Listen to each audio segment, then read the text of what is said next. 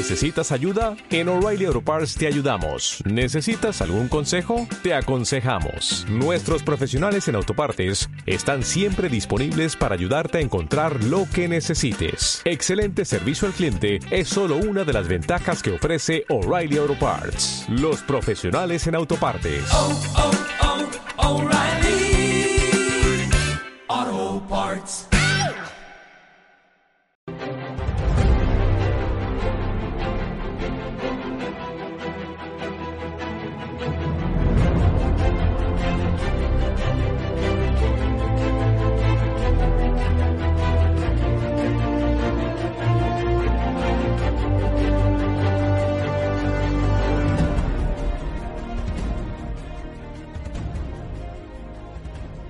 Gracias por consultar nuestra página web magnificat.tv y bienvenidos a nuestro informativo semanal. Hoy es domingo 17 de mayo de 2015.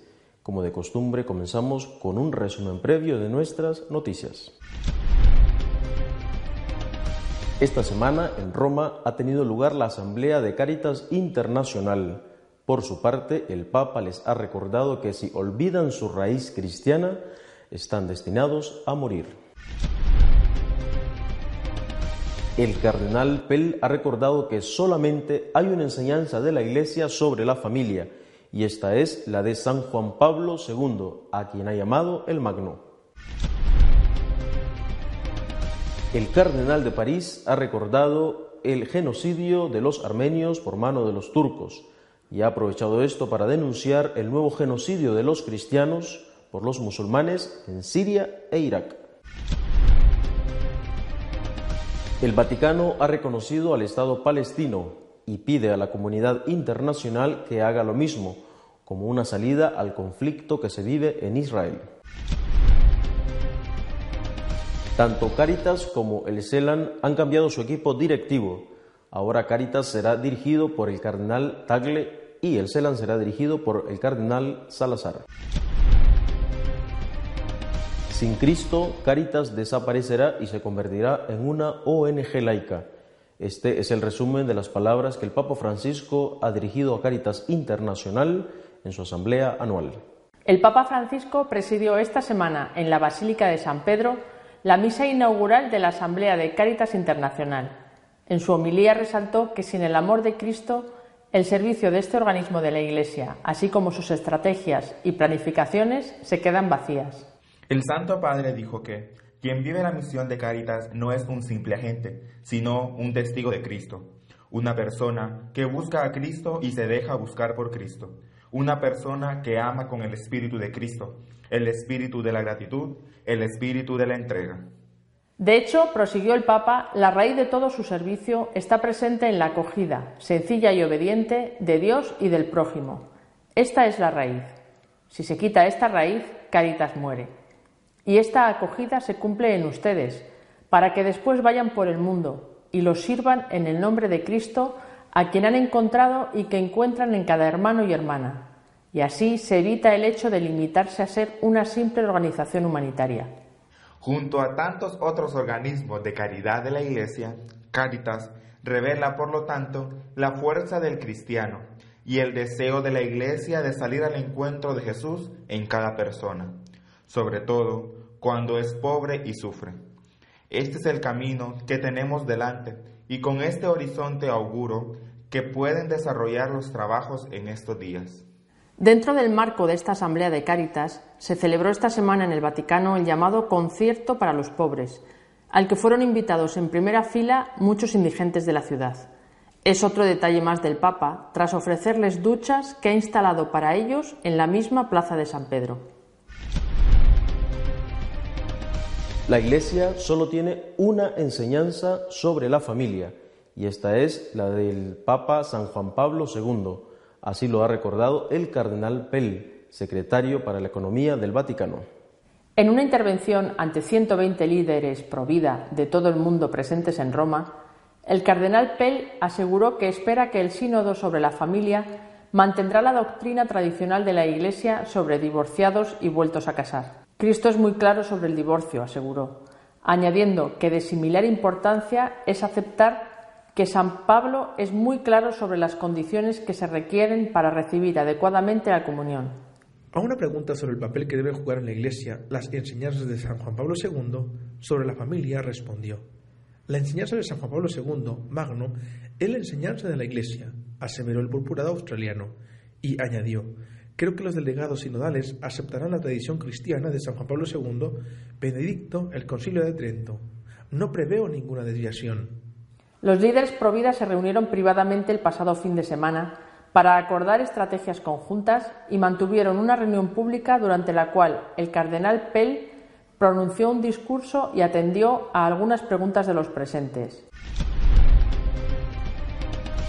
El cardenal de París ha denunciado que el genocidio armenio a mano de los turcos se está repitiendo hoy contra los cristianos en muchos países musulmanes.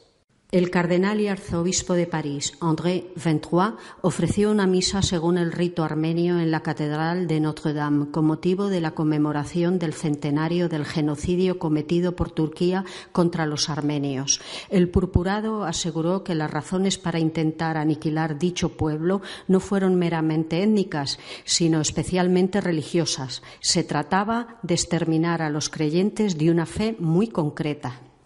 El martirio sufrido por los armenios en el genocidio de 1915 tuvo un efecto inmediato, visible y medible, el exterminio de un millón y medio de personas. Desde el punto de vista de la historia humana, eso solo puede constatarse como una especie de catástrofe inexplicable e imposible de compensar, aseveró el arzobispo de París. El cardenal aseguró que la historia puede volver a repetirse. Los sucesos recientes que marcan la historia de los países de Oriente Medio y la caza a los cristianos desencadenada por el Estado Islámico para estirpar el cristianismo de esa región del mundo nos animan a pensar con mucho fervor sobre aquellos que precedieron a las víctimas de hoy. Dos pueblos, dos estados. Esta es la solución preconizada que la Santa Sede tiene para Palestina e Israel y esta semana el Vaticano la ha vuelto a relanzar. El Vaticano ha anunciado este miércoles un acuerdo con el Estado de Palestina, en el que se apoya la solución de dos estados para el conflicto con Israel y del que dijo que podría ayudar al reconocimiento de una Palestina independiente. El acuerdo, cuya firma se hará en un futuro próximo, versa sobre aspectos esenciales de la vida y la actividad de la Iglesia Católica en Palestina, según el comunicado de la Santa Sede, que precisó que el texto será sometido antes a las autoridades respectivas. El subsecretario vaticano para las relaciones con los Estados, Monseñor Antoine Camilleri, ha indicado al diario Vaticano, el Observatorio Romano, que sería positivo que el acuerdo pudiera ayudar haber establecido y reconocido un Estado de Palestina independiente, soberano y democrático. El anuncio del acuerdo ha coincidido con la audiencia concedida por su santidad el Papa Francisco al presidente de la Autoridad Nacional Palestina, Mahmoud Abbas. Esta visita tuvo lugar ayer, víspera de la canonización de dos monjas nacidas en el territorio palestino antes de la creación del Estado de Israel. Los cardenales Tagle y Salazar de Filipinas y Colombia respectivamente estarán ahora a cargo de Cáritas y del CELAM, dos grandes responsabilidades que se suman a las de ser arzobispo de Manila y de Bogotá respectivamente. La Asamblea General de Cáritas Internacional aprobó este jueves el nombramiento como presidente al arzobispo de Manila, cardenal Luis Antonio Tagle. De un total de 113 votos emitidos, 91 respaldaron la candidatura del purpurado filipino, mientras que otros 40 votaron al arzobispo maronita de Chipre, Monseñor Joseph Sueif. Trabajemos juntos para fortalecer la Iglesia de los pobres, para que nuestro testimonio ayude a construir un mundo de justicia y comprensión, de libertad y paz verdaderas, afirmó el cardenal filipino tras conocer su designación. El cardenal Tagle sustituye en el cargo al cardenal Óscar Andrés Rodríguez Maradiaga, arzobispo de Tegucigalpa y que ha desempeñado la presidencia de Cáritas durante dos mandatos consecutivos. Por otro lado, el Consejo Episcopal Latinoamericano, CELAM, ha elegido como nuevo presidente para el periodo 2015-2019 el cardenal Rubén Salazar Gómez, arzobispo de Bogotá y primado de Colombia. El purpurado colombiano sustituye en el cargo a Carlos Aguiar, arzobispo de Tlalnepantla, México. Asimismo, ha sido elegido también Carlos María Colazzi, obispo de Mercedes, Uruguay, como primer vicepresidente, y José Belisario da Silva, arzobispo de São Luís de Maranhão, Brasil, como segundo vicepresidente. A continuación, nuestro comentario editorial de esta semana por el Padre Santiago Martín. Esta semana está dedicado a las palabras que el Papa Francisco dirigió a Caritas Internacional en su asamblea anual.